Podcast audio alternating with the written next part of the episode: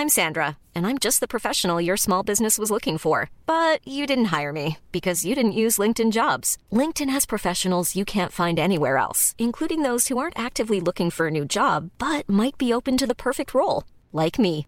In a given month, over 70% of LinkedIn users don't visit other leading job sites. So if you're not looking on LinkedIn, you'll miss out on great candidates like Sandra. Start hiring professionals like a professional. Post your free job on linkedin.com/people today.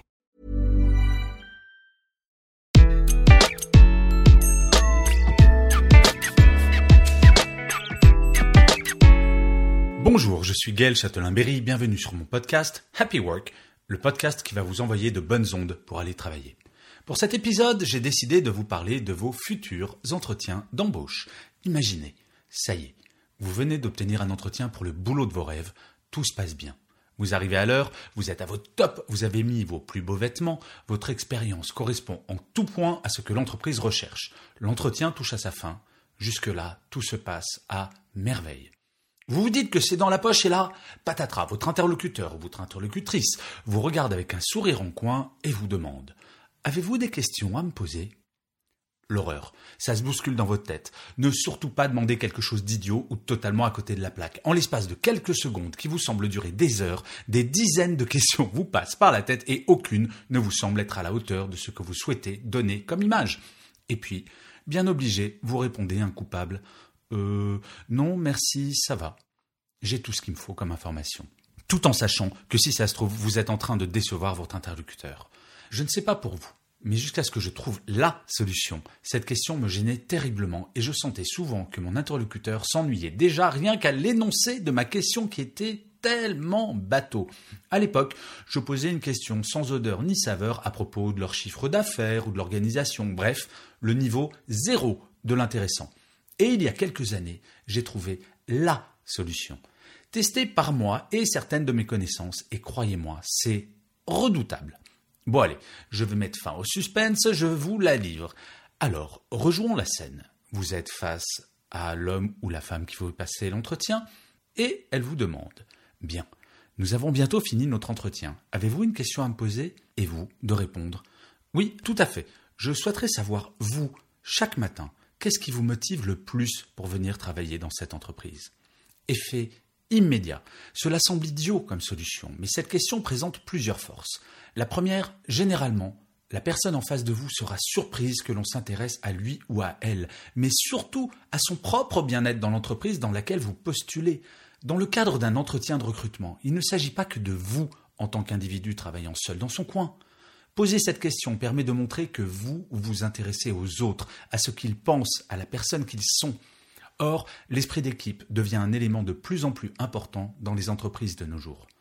La seconde raison, si vous constatez que la personne est très très très hésitante, franchement ce n'est pas le meilleur des signes pour intégrer la dite entreprise. Par contre, si la personne est intarissable sur les raisons de sa motivation, alors là c'est plutôt bon signe. La troisième raison, c'est que cette question vous permet de glaner des informations que l'on récupère rarement lors d'un entretien de recrutement.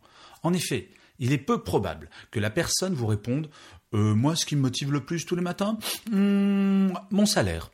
Un recrutement, ce sont deux personnes qui se rencontrent et généralement les deux intervenants se présentent sous leur meilleur jour. Grâce à cette question, vous n'avez plus qu'à écouter et à éventuellement rebondir sur des éléments qui vous semblent pertinents.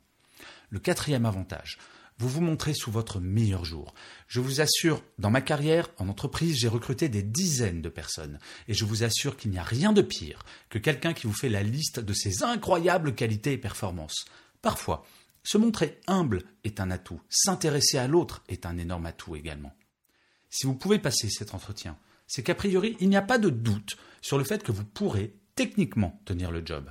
Il s'agit maintenant de montrer qu'au-delà de cette compétence purement technique, les équipes auront envie de travailler avec vous.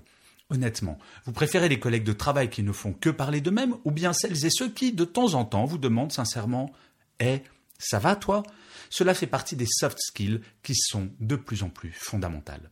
Et la cinquième et dernière raison, c'est que d'un mode de communication très normé, qu'est l'entretien de recrutement, vous allez passer à un mode beaucoup plus personnel et informel, car la personne va se livrer.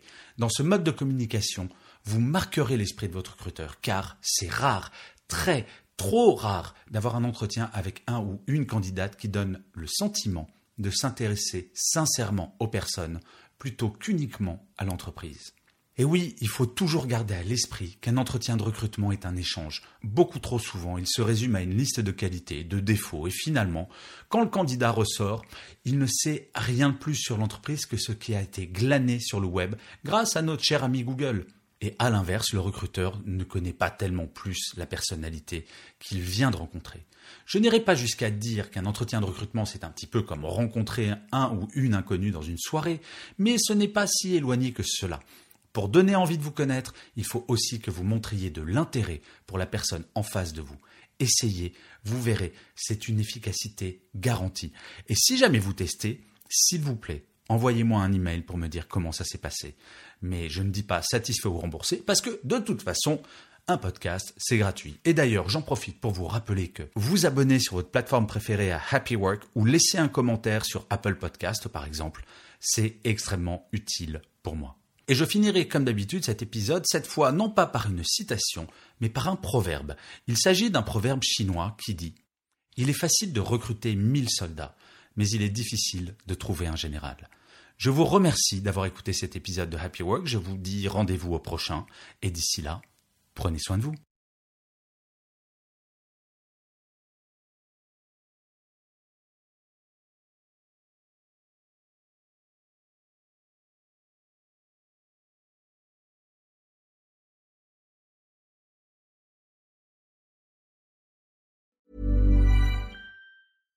Imagine the softest sheets you've ever felt. Now imagine them getting even softer over time. That's what you'll feel with Bowl and Branch's organic cotton sheets. In a recent customer survey, 96% replied that Bowl and Branch sheets get softer with every wash. Start getting your best night's sleep in these sheets that get softer and softer for years to come. Try their sheets with a 30-night guarantee. Plus, get 15% off your first order at bowlandbranch.com. Code BUTTERY. Exclusions apply. See site for details.